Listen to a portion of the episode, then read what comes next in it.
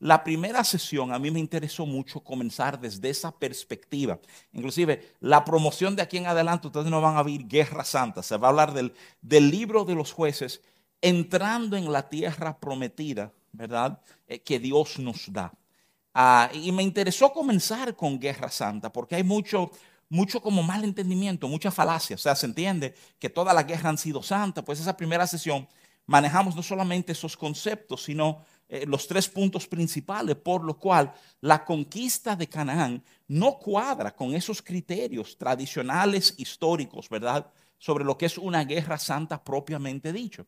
Más bien, hemos querido dar, por así decirlo, el, el enfoque, el entendimiento. ¿Por qué estamos estudiando jueces? ¿O por qué no metimos en jueces? O sea, de todos los libros de la Biblia, ¿por qué jueces? Y, traté de explicar desde la primera sesión, lo repito hoy, que el libro de jueces para mí es fascinante. El libro de jueces es este retrato, ¿verdad? De aquellas personas que ya fueron liberadas por Dios, fueron, fueron, fueron hechos libres de ese, de ese yugo de esclavitud en Egipto. Eh, han pasado este tiempo en el desierto y, y ahora están siendo literalmente como, como insertados, colocados en lo que Dios había preparado para ellos. Hay que entender, y esto lo he repetido mucho, eh, francamente porque sé que con la repetición es que se nos pegan las cosas, ¿verdad? O sea, la intención de Dios nunca fue meramente liberar al pueblo eh, judío de su esclavitud en Egipto.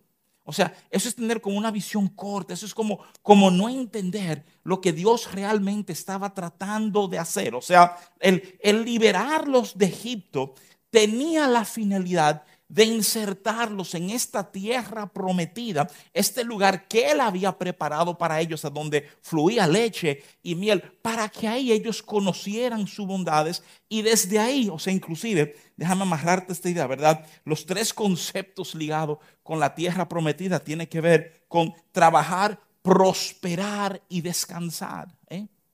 Entender que eso quiere ser Dios con nosotros, llevarnos a ese lugar para que ahí lo conozcamos, para que ahí nosotros podamos degustar su bien y ahí podamos ser un ejemplo al mundo de lo que es un trato con Dios. Yo no sé si tú lo tienes muy claro, pero déjame, déjame manejarte el concepto, ¿verdad? Muchos cristianos manejan el concepto de la tierra prometida eh, casi en paralelo al entendimiento de las promesas que Dios me da. En otra palabra, la tierra prometida representa todo lo bueno que Dios quiere darme. ¿eh? Y ciertamente, déjame decirte, cuando Dios se ha dispuesto a entregarnos algo, cuando Dios se ha dispuesto a eh, colocarnos en un lugar, amados hermanos, ignoraríamos el consejo de toda la Biblia si ignoráramos que va a haber un proceso para equiparnos para manejar eso que Dios ha querido darnos. ¿eh? O sea, todo lo que Dios da conlleva esta preparación, este, este fogueo, este ser pulido, este, este madurar para manejarlo correctamente.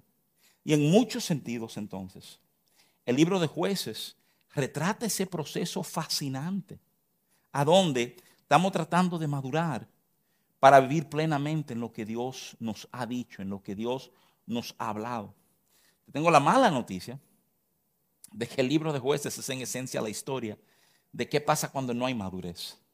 ¿Qué pasa cuando no hay sumisión, cuando no hay obediencia, cuando, cuando no queremos hacer las cosas exactamente como Él nos pidió hacer las cosas, verdad? Y aún en eso, aún en eso, hay lecciones tan importantes que desprendemos del libro de los jueces, porque vemos, aprendemos cómo Dios, cómo Dios trata, cómo Dios responde, ¿verdad? O sea, hay retratos de, misericordia y de gracia ¿eh? en la historia de los jueces. El libro de los jueces, déjame decirte si tú no lo sabías, resalta, el libro de los hechos nos confirma que cubre un periodo más o menos de 450 años y cubre la historia, cubre la historia de unos 12 jueces.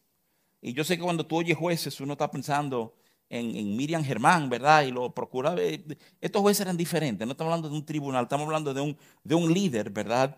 Ah, y el líder tenía la responsabilidad muchas veces de dictar justicia. Por eso estoy en la referencia de jueces. Estos 12 jueces No son todos los jueces que tuvo Israel, por ejemplo, no nos hablan sobre Samuel, quien es el último juez, que lo vemos a él cuando unge a David como rey, ¿verdad? O sea, ah, pero sabemos que él es uno de los jueces, pero nos da, digamos, el centro de la historia. Y los primeros dos capítulos son fascinantes.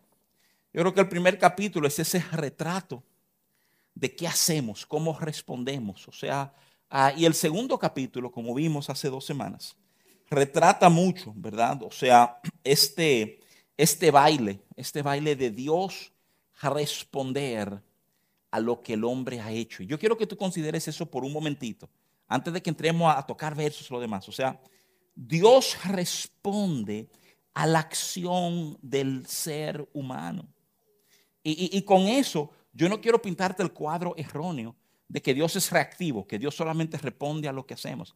Pero sí quiero alentar tu corazón diciéndote qué hermoso la idea de que Dios responde a lo que hacemos, que no es indiferente, que Dios ve lo que hacemos y queda de brazos cruzados como si eso no tuviera ningún tipo de importancia o ningún tipo de peso, ¿verdad? Yo creo que es tan importante que nosotros seamos capaces, tú sabes, como de, echar mano a alguno de estos, de estos pasajes y y francamente comenzar a pesar algunas de estas aplicaciones en nuestras propias vidas, ¿verdad? O sea, déjenme, déjenme puntualmente resaltarle dos cositas y entonces comenzamos a trabajar.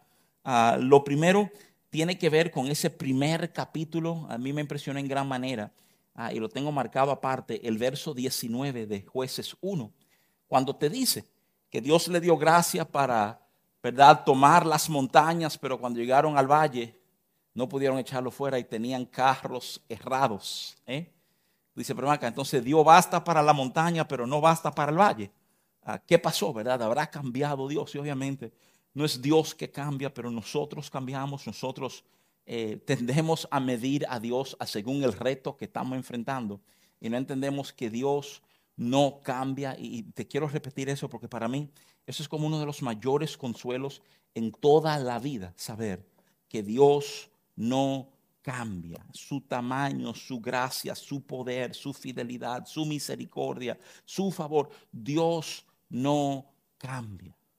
Ahora, tus circunstancias cambian. Tu ángulo de verlo a Él cambia, pero Él no cambia. Y saber que Él no cambia de nuevo. Tiene ese diseño de permitirte como respirar donde decir, ay, qué bueno. Porque yo sé que aunque yo no pueda controlar las circunstancias, circunstancias me sorprendan, nada lo sorprende a Él, ¿verdad? Y lo segundo que quiero resaltarte es como el segundo capítulo nos enseña, ¿verdad? De nuevo, Dios respondiendo a nuestra obediencia o a la obediencia a medias del pueblo de Israel. Dios aparece en Gilgal y sube hasta Boquim y le estaba resaltando hace dos semanas porque esos lugares son importantes, sobre todo el lugar llamado Gilgal, porque si tú vas al libro de eh, Josué capítulo 5, tú vas a ver que es en Gilgal donde fue renovado el pacto de Dios con Israel. O sea, Dios es un Dios de pactos, Él guarda promesas, ¿verdad? O sea, y, Dios, este pacto que tuvo con Abraham, hay diferentes momentos que él tiende como, como a reforzarlo, a recordarlo. De hecho, en parte del cuerpo que vamos a estar trabajando esta noche, vamos a hacer una referencia a eso, pero simplemente quiero llamar tu atención a la realidad de que Dios se le aparece al pueblo en el lugar a donde él renovó el pacto con ellos. Es como decir, óyeme, aquí hablamos estas cosas nosotros, si ustedes fueron incapaces de aferrarse, de guardar lo que nosotros habíamos hablado. Déjame, déjame cerrar toda esta introducción diciéndote que la obediencia que vemos, y es un tema de mucho debate, quiero que tú lo sepas, la obediencia que nosotros vemos del pueblo de Israel es una obediencia a medias. ¿eh? Y, y es vital que tú entiendas eso. Es vital que tú entiendas que Dios está respondiendo, Dios está reaccionando, porque hay una obediencia a medias. No se puede decir, técnicamente tú no puedes decir que ellos no subieron y tomaron la tierra, sí lo hicieron. Ahora lo hicieron a su forma, en su entendimiento, de la manera en que ellos quisieron, en sus propias estrategias. ¿eh? Pero, pero en gran sentido, un freco, porque siempre hay un hijo freco que dice, pero yo obedecí. ¿eh? Técnicamente ellos cumplieron. Y yo creo que una de las grandes enseñanzas que uno comienza a desprender desde el capítulo 1 de jueces es que en Dios la forma tiene tanto peso como el fin. Hay gente que dice, no, el fin justifica el medio. Si ese es el fin, hazlo como sea. Lo importante es que hayamos subido. Sí, tú decidiste que lo importante era el fin. Pero en Dios, señores, en Dios, el fin nunca justifica el medio. Dios le da una importancia al cómo lo hacemos. ¿eh? Y, parte de su expectativa es que tú y yo aprendemos a darle una importancia al cómo. De hecho, de hecho, amados, si, si la forma no importara, no nos hablaran tanto sobre misericordia y perdón. ¿eh? Hay misericordia y perdón porque hay un tema de forma que no debemos ignorar, que tenemos que aprender a guardar y manejar correctamente, ¿verdad? Miren, dicho todo esto, ¿verdad? Ah, déjame resumirte el capítulo 2 ah, en esencia. Eh, es Dios diciendo, los amo, pero no voy a bendecir un pueblo que no ha hecho las cosas como yo he pedido. Eh, hay algunos estudiosos que dicen que el 2.1 y el 2.3 reflejan una tensión eh, en Dios, a donde su deseo es bendecir, pero resalta la falta de obediencia de ellos. y, simplemente me puse aquí una nota, de ese tipo de nota como que cambia todo el mensaje, pero que tiene un peso bárbaro, ¿verdad? O sea, eso es lo hermoso del Nuevo Testamento. En el Nuevo Testamento tenemos la obediencia absoluta de Cristo Jesús, que nos es imputada a nosotros. Y yo creo que eso, ese pensamiento mata mucha de esta tensión, ¿verdad? Entonces, mira lo que quiero hacer. Quiero leerte el capítulo 2 del 11 al 23. Te voy a leer estos versos. Quiero resaltarte una serie de enseñanzas que destacan de estos versos, ¿verdad? y vamos a ver si nos da tiempo entonces manejar la primera parte del capítulo 3. Dice jueces capítulo 2 a partir del verso 11 de esta manera. Dice, después los hijos de Israel hicieron lo malo ante los ojos de Jehová y sirvieron a los Baales Dejaron a Jehová, el Dios de sus padres, que los había sacado de la tierra de Egipto, y se fueron tras otros dioses, los dioses de los pueblos que estaban en sus alrededores, a los cuales adoraron, y provocaron a ira a Jehová, y dejaron a Jehová, y adoraron a Baal y a Astarot. El 14 dice, y se encendió contra Israel el furor de Jehová, el cual los entregó en manos de robadores que lo despojaron, y los vendió en manos de sus enemigos de alrededor Dice el verso 14, y no pudieron ya hacer frente a sus enemigos. El verso 15, por donde quiera que salían, la mano de Jehová estaba contra ellos para mal, como Jehová había dicho, como Jehová se lo había jurado, y tuvieron gran aflicción. Y Jehová levantó jueces, dice el 16, que librasen de mano de los que le despojaban. Pero tampoco oyeron a sus jueces, dice el 17, sino que fueron tras dioses ajenos a los cuales adoraron y se apartaron pronto del camino en que anduvieron sus padres obedeciendo los mandamientos de Jehová, ellos no hicieron así. Y cuando Jehová les levantaba jueces, Jehová estaba con el juez y los libraba de mano de los enemigos todo el tiempo de aquel juez, porque Jehová era movido a misericordia por sus gemidos a causa de los que los oprimían y afligían. Mas acontecía que al morir el juez, ellos volvían atrás y se corrompían más que sus padres siguiendo a dioses ajenos para servirles e inclinándose delante de ellos, y no se apartaban de sus obras, ni de su obstinado camino. Y la ira de Jehová se encendió contra Israel y dijo, por cuanto este pueblo traspasa mi pacto que ordené a sus padres y no obedece a mi voz, tampoco yo volveré más a arrojar delante de ellos a ninguna de las naciones que dejó Josué cuando murió, para probar con ellas a Israel y procurarían si procurarían o no seguir el camino de Jehová, andando en él como lo siguieron sus padres. Por esto, dice el 23, dejó Jehová aquellas naciones sin arrojarlas de una vez y no las entregó en mano de Josué, ¿verdad? Me encanta como el verso 11 de jueces 2 abre. Abre con ese tipo de declaración que es común oír en los libros históricos del Antiguo Testamento, entiéndase, Primera de Reyes, Segunda de Reyes, Primera de Crónicas, Segunda de Crónicas, inclusive los libros del profeta Samuel, a donde pasan juicio sobre el reinado, sobre la gobernanza, sobre las administraciones que han, le, ha tocado, ¿verdad?, presidir sobre la nación. Porque categóricamente el verso 11 dice, Después los hijos de Israel hicieron lo malo ante los ojos de Jehová y sirvieron a los Baales. ¿eh? O sea, hicieron lo malo. Entonces, yo creo que ese tipo de declaración tan dramática siempre levanta preguntas, ¿verdad? O sea, hicieron lo malo. Y uno puede preguntar rápidamente, ¿según quién? ¿Según quién, verdad? Porque la, el, lenguaje hoy es como tan delicado.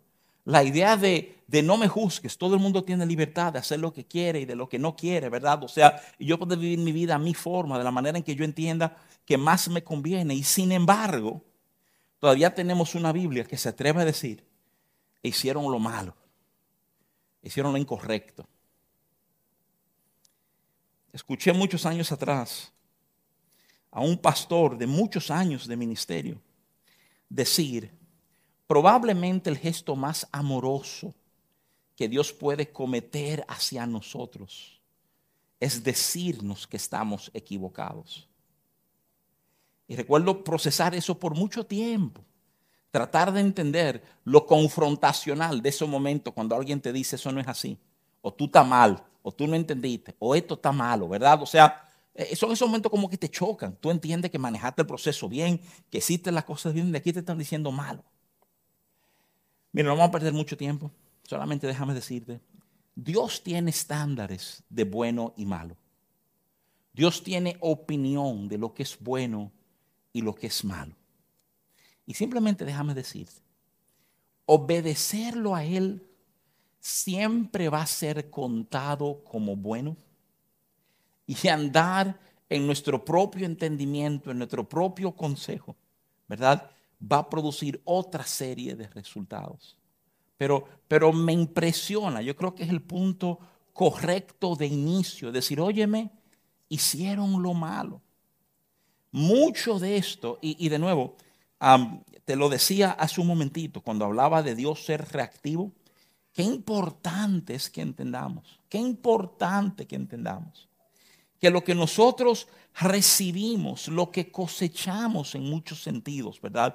En nuestro trato, en nuestra vida, en nuestra relación con Dios, está francamente conectado a la manera en que hemos vivido y las decisiones que nosotros vamos tomando. Decía, creo que fue este domingo pasado, que hay como una forma de pensar, una forma de vivir, a donde inclusive nosotros queremos tomar muchas de las decisiones y que Dios o otros sea responsable de las consecuencias de las decisiones que nosotros tomamos.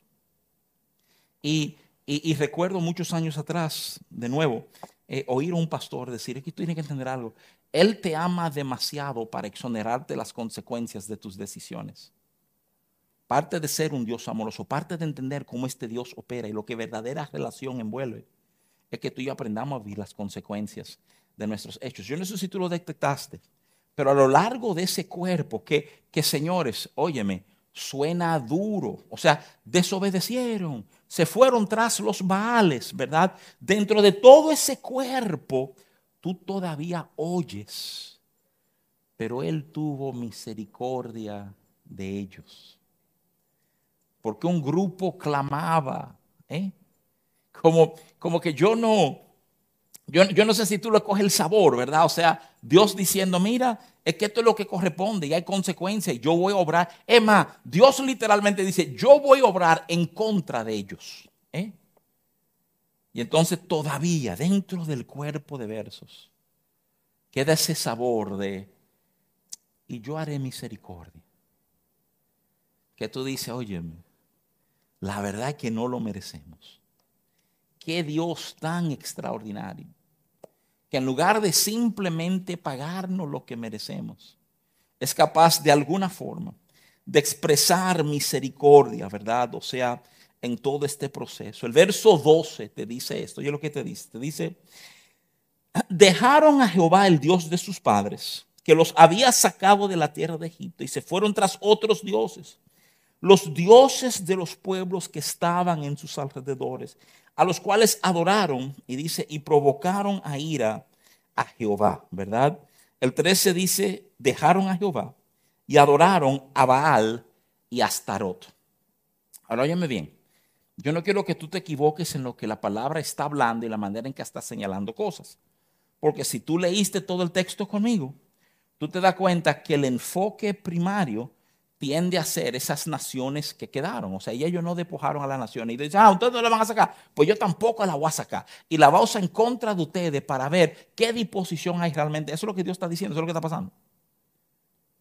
Pero cuando tú te detienes y examinas cuidadosamente la narrativa, te pinta una dirección que debe ser de mucha importancia para nosotros, pero yo percibo que no siempre es valorado de esa manera. Mira, el autor de los jueces no lo ve meramente como un tema de que ustedes se van tras otros pueblos. Él no lo enfoca así, no lo resalta así. Él lo resalta a nivel de se van tras otros dioses. Esto, esto no es un tema, es como, es como si, si Dios supiera, si Dios supiera que Él está bregando con un grupo que es altamente influenciable, que altamente influenciable. Y es como que Él supiera, mira, si este grupo de gente mía terminan juntándose con esos filiteos allá. Esta gente son capaces de terminar conectados con los filisteos. Oye, oye, viviendo como filisteos, pensando como filisteos, adorando como filisteos. Y dejarme a mí de un lado. El enfoque de Dios no es que este es un Dios tan cerrado que teme un intercambio cultural entre las naciones, no. La dinámica es una dinámica de influencia, una dinámica de jalo, una dinámica de, que aunque nosotros no conozcamos y comencemos a tratar, ni tú eres de que tributario mío, hay un tipo de influencia que se va dando. Hay valores que comienzan a traspasarse. Y de repente nuestros corazones terminan en posturas bien distintas. Mira, los pueblos de la tierra de Canaán rinden culto a Baal. Eh, y es curioso cuando tú te metes a estudiar los dioses que ellos adoraban y por qué eran pueblos politeístas. Los, los politeístas, déjame decirlo de esta manera, tienen cierto grado, digamos, de eficiencia. Porque porque si tú estás conectado a una cultura politeísta, tú no tienes que adorar a todos los dioses. Adora el Dios que tú necesitas. En otra palabra, tú eres un agricultor, busca el Dios de la tierra que bendice la tierra y engánchate con ese, que ese es el que va a garantizar tu bien. ¿eh? Y cuando tú te metes a estudiar, Baal es una de las figuras de antigüedad, eh, de las divinidades más viejas. Tiene influencia sobre la cultura babilonia, babilónica, perdón, los caldeos, los cartagenses, los eh, fenecios, asociado al agua, al dios de la lluvia, el trueno y la fertilidad. ¿eh? Eh, su nombre se deriva de un dios adorado en la ciudad filistea de Ecrón. y, y, te lo quiero resaltar porque, porque la verdad es que muchas de estas sociedades, aprendiendo ya a ser sociedades agrícolas, pues adoraban a Baal. Astarot, que también se llamaba Acera, ah, representa un tipo de tigueraje, porque era la madre de todos los dioses, ¿verdad?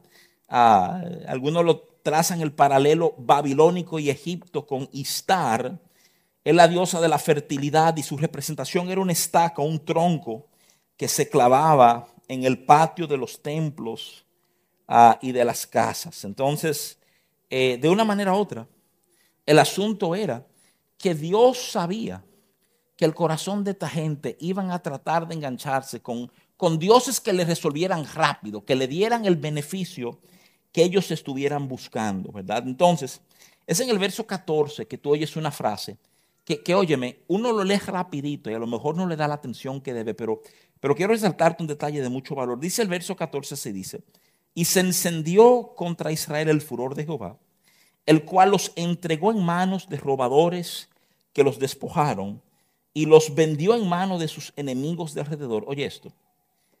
Y no pudieron ya hacer frente a sus enemigos.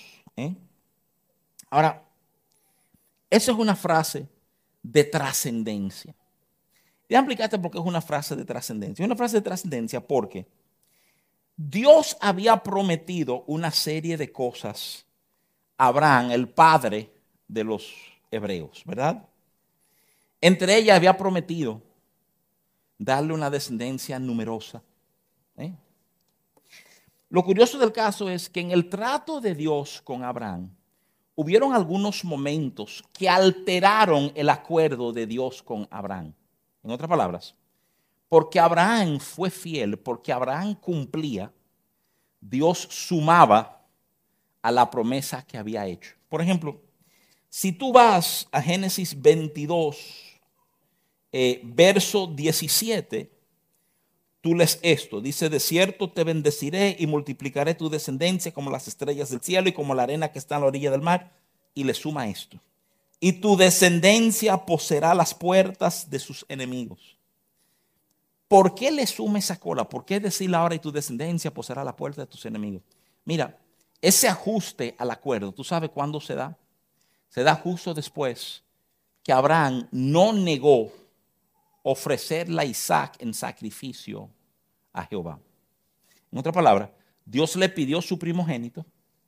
Abraham estaba en plena disposición de entregarlo. Y esa disposición de su corazón, aunque Dios no permitió que el muchacho fuera sacrificado, ¿verdad? Resultó en Dios decir, porque no resististe mi mano, porque tú diste, estaba dispuesto a dar a tu hijo. ¿eh? Entonces yo también quiero que tú sepas que en adición a todo lo que te he dicho, tus hijos poseerán las puertas de sus enemigos. Y de nuevo, a nosotros no nos dice mucho esa frase, una frase como poética, pero no la entendemos bien. Es una frase de guerra, es una frase que tiene que ver con ciudades. Quien controla la puerta de la ciudad, controlaba la ciudad.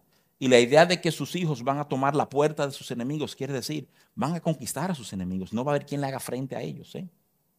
Entonces, lo, lo fascinante del caso es que caemos en jueces 14, 2.14, ¿verdad? Y no pudieron ya hacer frente a sus enemigos. ¿eh? ¿Qué cosa, eh? Que hasta, hasta lo que Dios quería para ellos comienza a esfumarse. Por las decisiones que ellos toman y la forma en la cual responden a la vida. Déjame, déjame parar aquí un momentito simplemente para, para resaltarte un concepto que me, interesa que quede claro en tu mente antes de entrar al verso 15, que hay una idea ahí que quiero, quiero poner delante de ti. Mira, yo, yo, quiero que quede muy claro en tu pensar lo siguiente. Ah, ciertamente el trato de Dios, el bien de Dios con nosotros está ligado a los méritos y la gracia que tenemos en Cristo. No no mi rendimiento. O sea, yo no hago nada para ser salvo, yo no hago nada para recibir el regalo que Él me da. Pero, pero mira dónde el entendimiento falla, donde yo quiero conectarlo con el libro de los jueces. ¿eh? O sea, óyeme bien, ciertamente somos salvos por gracia, ciertamente gracia me sostiene. ¿eh? Pero a mí me toca aprender a vivir en la gracia que Él me ha dado. Hay conceptos en el Nuevo Testamento que te pueden sonar extraño si tú aprendiste gracia mal. Hay conceptos que te hablan de esfuérzate para vivir en la gracia. Dice, pero ¿cómo va a ser? Porque si es gracia, yo no debo tener que esforzarme. Eso es lo que yo quiero que tú entiendas. Aunque hay gracia, hay un llamado a nosotros a hacer la parte que nos toca. Y es tan importante que entendamos eso. Sí hay gracia, sí Él pone tanto el querer como el hacer por su buena voluntad en nosotros. Pero Dios no va a hacer lo que a ti te toca hacer. Y entonces hay algunas enseñanzas sobre gracia que dicen, no, no, no, no. Si es gracia, tú no tienes que hacer nada. Y lo que te estoy diciendo, por favor, entiéndeme. Hay algo que la gracia nos entrega, que ciertamente no tenemos que hacer nada. Pero hay muchos casos en los cuales gracia lo que hace es que te empodera para tú hacer lo que tú tienes que hacer. ¿eh? Y, y eso que Él te está llamando a hacer, yo quiero que tú entiendas esto.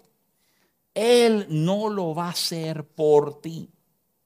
Y esto, esto tiene que ser un principio como, como de nuestra vida de fe. Tiene que ser un principio de entender, ciertamente. Él me da todo lo que yo necesito para moverme, para dar los pasos. O sea, pero, pero a mí me toca dar el paso, a mí me toca, ¿verdad? Eh, piénsalo. señores, a dónde estamos nosotros, el libro de Josué, no es eso, no es Dios decirle, yo estaré contigo, toda la tierra que pisara la planta de vuestro pie, y después Dios le bombardea. Por tanto, esfuérzate y sé valiente. Le está diciendo, yo estoy, te voy a dar lo que necesitas, pero, pero arranca. ¿eh? Entonces, esa combinación, esa combinación va a ser como tan importante en nuestro caminar de fe. Hay momentos, y estoy convencido de eso, que nos damos cuenta, yo estoy haciendo hasta lo que no me tengo, hasta lo que no tengo que hacer. Déjame tranquilizarme para que Dios se mueva. Y hay otro momento que Dios está esperándote a ti, que Dios está esperando y, Dios es paciente, Señor, está ahí aguantado que tú del paso que tú tienes que dar para Él entonces responder. Parte de madurar en la fe e ir desarrollando ese discernimiento. De esos momentos donde me toca a mí dar pasos y aquellos momentos a donde Él me está invitando a que, a que repose, a que dependa de su gracia. A mí me impresiona mucho el lenguaje, la coherencia que hay con el lenguaje. De nuevo, si tú leíste el pasaje conmigo, tú mucho hablar de yo ir en contra de ustedes, de yo trabajar en contra. Y el verso 15 dice esto, dice, por donde quiera que salían, la mano de Jehová estaba en contra de ellos para mal, como Jehová le había dicho y como Jehová le había jurado, y tuvieron gran aflicción. Y déjame decirte algo, aquí hay una, una nota tan importante de entender cómo Dios obra. Sobre todo, y, quiero repetirte esto, me, urge repetirlo porque no quiero que nos quedemos en una manera antiguo testamentaria de pensar. ¿eh? O sea, hay, obviamente en Cristo una serie de dispensaciones que no han sido dadas, que no quedan reflejadas aquí propiamente. Pero, pero me urge que tú entiendas, ¿verdad? O sea, déjame ilustrártelo. Malaquías capítulo 1, de 2 al 4. Hay una pregunta en Malaquías 1, que son de esas preguntas que yo no sé tú, pero que yo siempre me hacía y estaba loco como por tener una claridad en el entendimiento. Y a mí me fascina cómo Malaquías responde esto. En Malaquías 1, uno de los temas que sale a relucir es una pregunta. Ah, y, oye, oye la pregunta. Oye, esto dice, esto es Malaquías 1, 2 al 4. Yo os he amado, dice Jehová. Chévere. Dios dice, yo te he amado. Y dijiste, mira cómo respondieron a ese amor. Y dijiste, ¿en qué nos amaste? A mí me encanta esa pregunta. Me encanta porque tú dices que tú me amabas. Entonces, ¿cómo? ¿Cómo luce este amor, este trato? ¿Cómo, cómo luce, verdad? Y oye la respuesta. No era Esaú, hermano de Jacob, dice Jehová, y amé a Jacob y a Esaú aborrecí. Y convertí sus montes en desolación y abandoné su heredad para los chacales del desierto. Cuando Edom dijere, nos hemos empobrecido, pero volveremos a edificar lo arruinado. Así ha dicho Jehová de los ejércitos. Ellos edificarán y yo destruiré y les llamarán territorio de impiedad y pueblo contra el cual Jehová está indignado para siempre. Los edomitas, los descendientes de Jacob. Mira lo que Dios le está explicando al profeta. Yo lo he amado y ustedes me preguntan en qué lo he amado. Ustedes han visto la gente de Edom. Cada vez que esos tigres tratan de hacer algo, ahí estoy yo frenando y deshaciendo lo que ellos están tratando de hacer. Quiero que tú el concepto. Lo que Dios le está diciendo es, mi amor con ustedes ha quedado reflejado en que he permitido que ustedes hagan. He permitido que ustedes edifiquen, que ustedes avancen, que ustedes progresen, que ustedes den pasos. ¿eh? Considéralo por un momentito. Porque muchos de nosotros entenderíamos que amor es que Dios lo haya hecho por nosotros. Pero de una manera muy directa, trazando ese paralelo en el Antiguo Testamento, Él está diciendo, mi amor ha quedado reflejado en que yo no he jugado en contra de ustedes. Cuando ustedes han querido hacer, yo he permitido que ustedes hagan. Y en este permitir que hagan, ¿qué es eso sino un reflejo del amor que yo le he tenido a ustedes? En el verso 16 la narrativa comienza a cambiar. El verso 16 dice, y Jehová levantó jueces que los librasen de mano de los que le despojaban. Te había dicho que hay 12 jueces nombrados en el libro de jueces. El 19 dice, mas aconteció que al morir el juez ellos volvían atrás y se corrompían más que sus padres, siguiendo a dioses ajenos para servirles, inclinándose delante de ellos y no se apartaban de sus obras. Me encanta ese detallido, ni su obstinado camino. Volvían atrás. Frase curiosa, ¿verdad? Dice, y volvían atrás. Ah, me hace pensar mucho en los conceptos de permanencia. Y nos resaltan que terminan en situaciones peores que sus padres. Generaciones edifican sobre las generaciones que le precedieron. Van más altos, van más hondos. El verso 20 al 23 Dice, y la ira de Jehová se encendió contra Israel y dijo, por cuanto este pueblo traspasa mi pacto que ordené a sus padres y no obedece a mi voz, tampoco yo volveré más a arrojar delante de ellos a ninguna de las naciones que dejó Josué cuando murió, para probar con ellas a Israel si procurarían o no seguir el camino de Jehová, andando en él como lo siguieron sus padres. Por esto dejó Jehová aquellas naciones sin arrojarlas de una vez y no las entregó en manos de Josué. Déjame leerte rapidito los primeros seis versos de jueces 3 que dice, estas pues son las naciones que dejó Jehová para probar con ellas a Israel, a todos aquellos que no habían conocido todas las guerras de Canaán, solamente para que el linaje de los hijos de Israel conociese la guerra, para que la enseñasen a los que antes no la habían conocido los cinco príncipes de los filisteos, todos los cananeos, los sidonios, los heveos que habitaban en el monte Líbano, desde el monte de Baal Hermón hasta llegar a Mar. Y fueron para probar con ellos a Israel, para saber si obedecerían a los mandamientos de Jehová que él había dado a sus padres por mano de Moisés. Así los hijos de Israel habitaban entre los cananeos, eteos, amorreos, fereceos, heveos y jebuseos entonces dice un detalle que no, no es chiquito, dice, y tomaron de sus hijas por mujeres y dieron sus hijos a los hijos de ellos y sirvieron a sus dioses. Así cierra la introducción. Y sirvieron a sus dioses, ¿verdad? O sea, es, um, es bien curioso. Déjame, déjame cerrar, digamos, esa introducción. Resaltando cómo Dios usa las posturas que tomó Israel. la Biblia nos dice, eh, mira qué cosa fascinante, la Biblia nos dice que es Israel quien no expulsa al extranjero. Capítulo 1 vemos que ellos deciden hacerlo tributarios. Es más eficiente, hay más provecho, tiene, tiene sentido económico, ¿verdad? En vez de matar a esta gente que no paguen algo por estar aquí, y ahí todo el mundo gana. Ellos viven y nosotros nos enriquecemos. ¿eh? Y es curioso porque cuando tú lees el capítulo 1, claramente te dice, o sea, que fue una decisión de ellos. Sin embargo, cuando tú llegas ya, finales del capítulo 2, principios del capítulo 3, comienza a darte como la perspectiva de Dios. Comienza a decirte, mira, Dios va a usar a esta gente. Ciertamente Israel fue que lo dejó, pero ahora Dios lo va a usar. Y Dios va a usar a esta gente para probar los corazones de ellos. Dios va a usar a esta gente. Esto va a ser lo que va a incomodar la vida de ellos. Todos los problemas que ellos van a sufrir a lo largo del libro de los jueces, tú puedes trazarlo, tú puedes ubicarlo en esa decisión de no obedecer desde el principio. O, o mejor dicho, de obedecer a medias. De decir, mira, pero vamos a dejar a esta gente aquí, vamos a dejar a esta gente aquí. Y, a mí me encanta que el cierre comienza a enfocarte el tema. Nunca fue un tema meramente cultural, nunca fue un tema de convivencia social, nunca fue un tema sociológico, siempre fue un tema de ir tras otros dioses.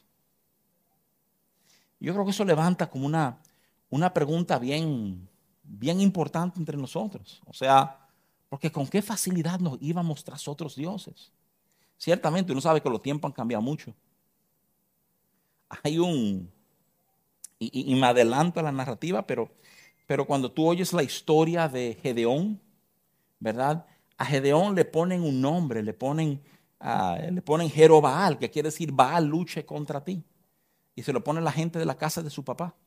Para que tú veas el punto que esa, esa casa del papá de él ya había adoptado la cultura, ¿verdad? De alguna manera de, de, vivir de acuerdo a los estándares de otros dioses. O sea, probablemente te parece, a mí me parecía, o sea, pues déjame hablar por mí, ¿verdad? Yo lo oigo, digo, oye, pero qué ligero esta gente, que yo puedo como aparentemente comenzar a conversar con una gente y termino de que adorando sus dioses. Lo veo, déjame decirte algo, lo veo como flojo, lo veo como gente que no tienen como identidad. Yo lo veo y quiero como medio burlarme, pero esta gente sí son como débiles. Yo necesito que tú entiendas que eso es justo el punto de este tipo de narrativa. Justo el punto es que tú termines viéndolo y tú digas, pero esa gente sí son. ¿Y, quién es así? Y tú me vas a decir a mí porque yo me siento con otra persona, yo voy a terminar adorando el Dios de esa persona. Te quiero preguntar algo. ¿Qué tú crees que quiere decir? Que el que esté firme mire que no caiga. ¿Qué tú crees que quiere decir? Es una advertencia, es una alerta. Te está diciendo la palabra de Dios, óyeme, tú crees que tú eres un duro y tú no te vas a dejar atrás por ningún tipo de influencia, pero ojo, tú eres mucho más frágil que lo que tú has considerado. Tú eres mucho más influenciable de lo que tú piensas que eres. Entonces, déjame decirte algo. Yo no sé si te pasa a ti, me pasa a mí. Yo leo estas narrativas y termino como medio incómodo diciendo, puta, te dicen como loca. ¿Cómo va a ser que conociendo a Dios tú te metas en todo este lío y tú termines de que adorando eh, eh, el tronco que está en el patio del vecino porque él te dijo que ese es el Dios que va a proveer para usted y es loco que estamos? Ese es justo el punto. Justo el punto. O sea, lo fácil que nuestro corazón se engancha y comenzamos, comenzamos, nunca comenzamos con cosas grandes, comenzamos como con cositas chiquitas. Pero, pero suficiente cosa chiquita, como yo digo, ¿verdad? Muchos pasos chiquitos te llevan muy lejos en la dirección equivocada. ¿eh? No toma mucho tiempo descubrir, estoy bien lejos de donde yo pensaba que estaba. Y, y la forma de fulano, la forma, la forma ejerce influencia, ¿eh? No te equivoques con eso. Ni piense que tú eres inmune y que esos son estos tontos del libro de los jueces que no sabían más y que no entendían más y que son fácilmente el punto del libro de los jueces. Es decir, cuidado si yo no estoy metido en el mismo lugar. ¿eh? Cuidado si ese no soy yo. ¿Hasta qué punto he sido obediente con lo que él habló a mi vida? Sido obediente como a, medias, a mi forma. Y, y si estoy siendo obediente a mi forma, debo pensar que voy a ver toda la plenitud de lo que Él ha hablado sobre mi vida. Habrán jueces en mi vida. Insistiré en mi camino obstinado. Son momentos, son tiempos de confrontación. Y son de esos tiempos si te soy muy franco, amado hermano, que lejos de decir, ay, pero esta gente sí son ridículas y qué fácil se desviaron, ¿eh? Que uno tiene como que mirarse con mucho cuidado y es, es mejor como que no habla mucho. Dice, ay Señor, líbrame. Ay Señor, dame entendimiento, dame gracia. Señor, dame hambre de dar el paso correcto, de hacer lo que tú has pedido de mí. Yo, tú sabes que déjame. ¿Por qué quiere Dios tu obediencia? Esta es una de las preguntas macro que yo tengo. Cuando yo, yo estudio, yo saco una serie de preguntas que pretendo que el libro me responda. O sea, estamos hablando, todo el lío de jueces se alma por una obediencia a medias. ¿eh? Mi pregunta a ti, toda, o sea, que más ropa directa, ¿por qué le importa a Dios que obedezcamos? ¿Por qué? Y a fin de cuentas, Él no es Dios y Él no va a hacer lo que Él quiere hacer. ¿Tú me entiendes? Entonces, ¿por qué tengo yo como que me teme en este proceso y este microgerenceo y dar el paso correcto y hacer todo? ¿Por qué? Déjame decirte algo. Hay dos formas de ver esa pregunta. Una forma es inmadura. Una forma mira a Dios y dice, Dios quiere controlar, Dios quiere imponer, Dios quiere. Pero hay una segunda forma de ver esa pregunta. Y es cuando ya tú comenzado a entender que la obediencia a Dios, oye esto, siempre va a producir un bien en tu vida. Cuando tú has llegado a ese entendimiento, cuando tú has llegado a vivir, óyeme, no a convencerte, a vivir la realidad de que obediencia a Dios siempre va a producir un bien a mi vida. El libro de los jueces entonces toma una visión extraordinaria. Porque tú dices, oye, y sabiendo que hay un bien ahí, todavía lo voy a hacer a mitad. Y te sorprendería cómo nos manejamos. Ciertamente, te lo repito, Cristo es nuestra tierra prometida. Todo el bien de Dios está manifestado en Él, que ya nos ha sido dado. Pero de la misma forma te inquieto. Hay cosas en Cristo que hasta que no haya una madurez en nosotros no vamos a entenderla ni abrazarla plenamente. Amén, amados. Que yo voy a frenar aquí. Yo siento que ya introduje. Semana que viene puedo aterrizar corriendo, ¿verdad? ¿Alguien tiene alguna pregunta, algún comentario, alguna inquietud, algo que quiera tener, ¿verdad? Eh, con cierta claridad. Tengo cierto, ok, tengo dos manos. Eh, déjame esperar a Julio para que se oiga. Julio, vamos a comenzar con Eduardo aquí. Tú tienes una voz de hombre, está bien. Uno, dos. Pastor, eh, hay una parte de lo que se pasó en la pantalla y que usted leyó, donde, donde se liga directamente a Dios con el mal. Sí. Y entonces eso me provocó inquietud. Una, reacción. Porque usted ha explicado desde hace muchos años que no hay posibilidad de que Dios esté ligado al mal. Mira, Eduardo, eh, gracias por tu observación y tu pregunta, que vale oro. ¿eh? Y déjame reiterarte solamente, Dios, no, no hay mal en Dios. O sea, justamente Santiago dice, si alguien es tentado, no diga que de parte de Dios, porque no hay mal en Dios. O sea, Dios no es el autor del mal ni el creador del mal. Ahora, ¿qué pasa? ¿Qué pasa? Déjame tratar de explicarlo de esta manera, ¿verdad? Hay un tipo vamos a llamarlo, de lectura coyuntural, que uno puede decir en un momento, qué malo que esto pasó. Déjame, déjame ir bien, bien micro para, para tratar de explicarlo, ¿verdad? Si tú llevaste esta mañana a tu hija de cinco años a vacunar, ¿eh? Y tú le preguntas a ella después de la vacuna, dime, mija, ¿lo gozaste? ¿Eh? esa carajita te va a decir, no, fue muy malo. ¿eh? Y va a decir inclusive, papi me llevó a un lugar malo. ¿eh? Ahora, ¿qué pasa? Que tú y yo, siendo padres, sabemos ciertamente este es un momento, este es un momento que el carajito va a decir, qué malo. Pero sabemos que eso no es un momento de mal que eso es un, momento incómodo, pero eso va a producir un bien. Déjame algo. Cuando tú oyes, sobre todo en el libro de los jueces, el contexto es el tema de la tierra y la posesión de la tierra. O sea, Dios va a funcionar en contra de ti para posesionar esa tierra. Hay un mal de Dios en contra de nosotros porque no nos deja hacer lo que nos da la gana. Pregunta, ¿realmente eso es un mal? ¿Eh? No, largo plazo hay un bien en eso. Pero en la coyuntura, en el momento, puede ser leído por alguien.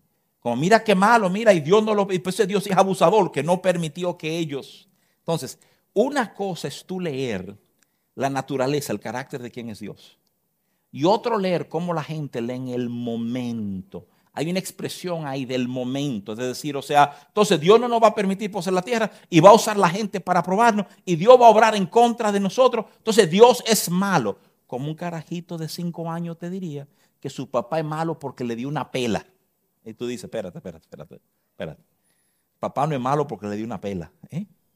Yo entiendo que el muchacho lo ve así.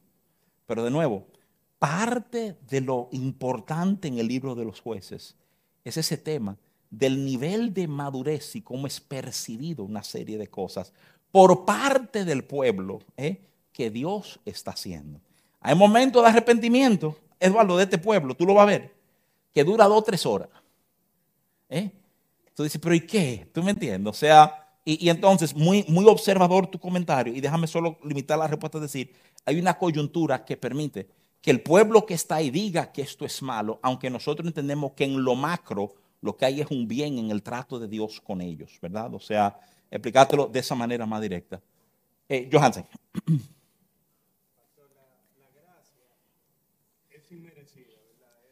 Micrófono, tíralo.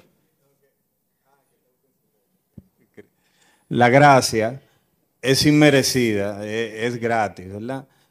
Pero usted dice que, tenemos que dar paso eh, nosotros para, no sé si mantenernos en ella o ir a ella. En algún momento uno sale de la gracia, la pierde, o sea, por, por los actos negativos que, que uno pueda cometer. Me, está metiendo palo hondo y van, van, a pasar hambre, pero, pero vale la pena. Pero estoy hablando, abriendo aquí, Johansen, para darte un verso y por X o Y no me está cooperando la aplicación. Dame un segundito aquí.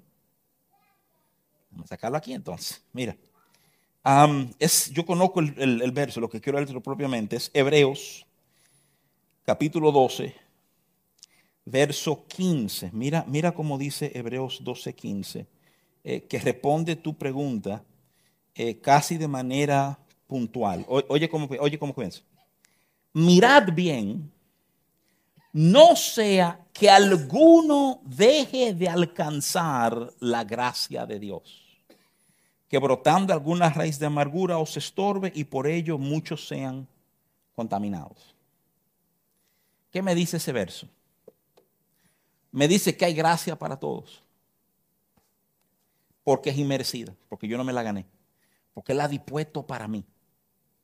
Pero ese verso también me está diciendo, el manejo que yo tengo puede ser que yo no conecte con la gracia que Él dispuso para mí eh, en este día, en este momento en este lío que tú estás enfrentando, que yo estoy... Señora, piensa en el problema que tú estás manejando. En ese problema que tú estás manejando, oye, que te estoy diciendo, hay gracia para ti en ese problema.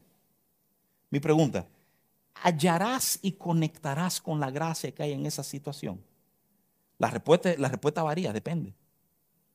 La advertencia del autor de Hebreos es, óyeme, cuidado, que hay algunos de ustedes que no van a alcanzar la gracia que está delante de ellos. ¿Y por qué? Mira, la explicación está ahí no sea que en tu corazón brote alguna raíz de amargura. mira lo que está diciendo. Te está diciendo, lo que sale de mi corazón, mi ofensa, mi ira, mi falta de perdón, el amargo que tengo, puede limitar que yo viva una vida agarrada de la gracia que Él ha querido darme. Entonces, ¿qué yo creo que pasa en la vida del creyente, Johansen? Yo creo en la vida del creyente siempre hay suficiente gracia para nosotros. Y nuestras actitudes, francamente, si yo vivo una vida donde estoy tratando de enfocar su gracia y vivir en perdón y vivir en paz con los hombres, tiendo a encontrar que hay gracia abundante. Ahora, cuando yo permito que disparate comience a tomar mi corazón, comienzo a ver como menos y menos gracia disponible. Y no es que hay menos y menos gracia disponible, está ahí. Pero todo eso lo que hay en tu corazón comienza a estorbar que tú le eches mano a la gracia que Dios ha dispuesto para ti. Y lo chévere es que en esa gracia está tu poder, está tu visión, está tu fuerza, está la paciencia, está el bien. Entonces, gracia, nuestro reto diario. Nuestro reto diario, dice el Señor, hoy tú has llenado este día de gracia para mí. Ayúdame a vivir de tal manera que yo la vea, que la huela, que me encuentre con ella, que la disfrute hoy.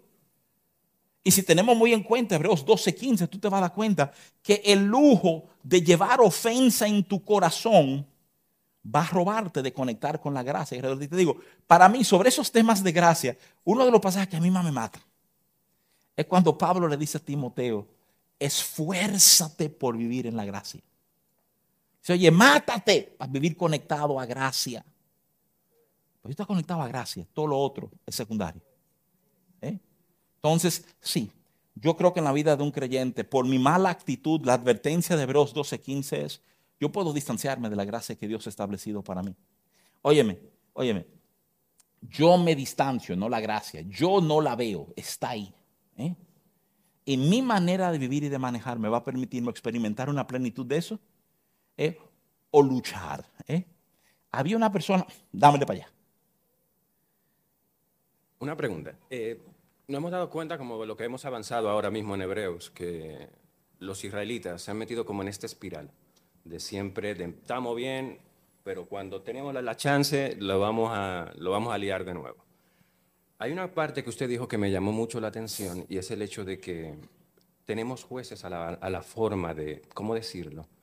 Al momento de, vivir, como al momento de, vivir la vida. Yo quiero extrapolar un poco todo lo que viene sucediendo con los hebreos, a lo que estamos pasando, a los israelitas, perdón, a lo que estamos viviendo hoy en día. Y mi pregunta es, Ahora mismo tenemos jueces nosotros, nuestra vida está enfocada de, tal manera, nuestra sociedad entiende que a lo mejor necesitamos jueces para poder encaminar un poco lo que estamos haciendo, lo que estamos viviendo, cómo se está sintiendo. Si necesariamente Dios lo ve y nos dice, a lo mejor necesitáis jueces para que os deis cuenta de lo que estáis haciendo. Hmm. Hay, una gran carga en, parte del liderazgo evangélico de la iglesia tener que ser más vocal, eh, socialmente hablando. Eh, en esencia, la idea es que, como define Pablo a Timoteo, la iglesia columna y baluarte de la verdad. Tú sabes, si la iglesia no habla, ¿cómo van a saber que están equivocados? la realidad es que movimientos como el posmodernismo y otros han tratado de anular posturas de fe socialmente hablando pero yo creo que sí, yo creo que parte del atractivo que sigue teniendo comunidades de fe con personas es la habilidad de dar un norte. Eh, la única manera de dar un norte real es cuando no hay valores absolutos. No tener valores absolutos es lo que permite decir, mira, esto está bien, esto está mal. ¿eh? Entonces, yo creo que sí, yo creo que una de las grandes crisis sociales que tenemos es que ha escaseado la presentación de verdad, la presentación de decir, mira, esto está bueno, esto está malo, ¿verdad? O sea, porque de nuevo, todo el mundo tiene derecho a su opinión, hay que respetar a todo el mundo, tú no eres quien para decirme que lo mío está bueno y lo tuyo está malo. Y yo estoy de acuerdo contigo. Yo no soy superior a ti para decirte que lo mío es bueno y lo tuyo es malo. Pero ¿y si Dios está hablando? Ya los estándares cambian, no es un humano contra otro humano, eres tú contra Dios, que Dios está diciendo esto no es así. ¿eh? Entonces, parte de eso tiene que ser cómo nosotros como creyentes, comenzamos a hacer y ejercer una real influencia social. Muchos de nosotros estamos conectados a gente y francamente digo esto con respeto, pero la verdad, nos quedamos callados en muchísimos temas, para no entrar en pleito, para que nadie se sienta mal, para qué sé yo qué. Y tiene que haber un momento donde comenzamos a decir, no, espérate, espérate, hay otros valores. Y la Biblia dice, y Dios ha dicho, ¿tú me entiendes? O sea, eh, y, los roces que eso producen no son cómodos ni fáciles, ¿eh? Pero francamente, yo creo que hace falta. Yo creo que parte de la razón por la cual la sociedad se encuentra como está en este momento. Gracias por la pregunta.